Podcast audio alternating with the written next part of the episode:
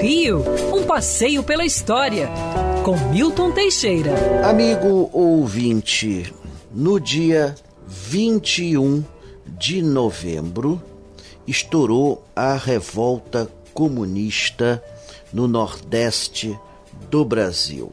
Logo se rebelaram Natal e Recife, indo também a revolta para a Bahia. No dia 27 estourou a rebelião no Rio de Janeiro. A Aliança Nacional Libertadora, que era o partido liderado pelo par...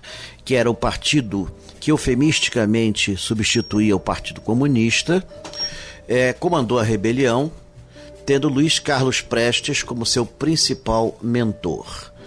Ah, só se rebelou a guarnição da Praia Vermelha, o qual estava lá detido o oficial Agildo Barata Ribeiro.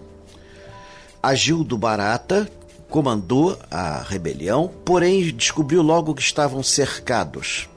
O general Dutra postou seus canhões em frente à Avenida Pasteur e bombardeou o quartel.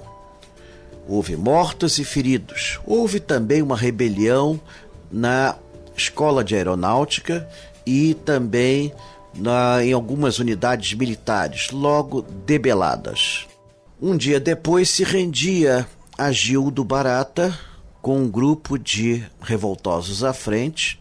Agildo foi preso, julgado como líder do comunismo, e depois Luiz Carlos Prestes igualmente foi preso, só sendo solto em 1945.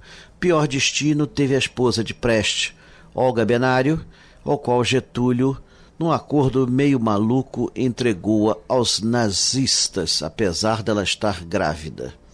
A filha sobreviveu, mas Olga Benário desapareceu nos campos de concentração. É terrível esse episódio da história do Brasil, mas precisa ser lembrado, pois Existem muitos mitos sobre a rebelião de 35, existem muitas histórias correndo por aí, e o Brasil precisa conhecer melhor seu passado. Agildo Barata foi pai do famoso ator cômico Agildo Barata Ribeiro. Quer ouvir essa coluna novamente? É só procurar nas plataformas de streaming de áudio. Conheça mais dos podcasts da Band News FM Rio.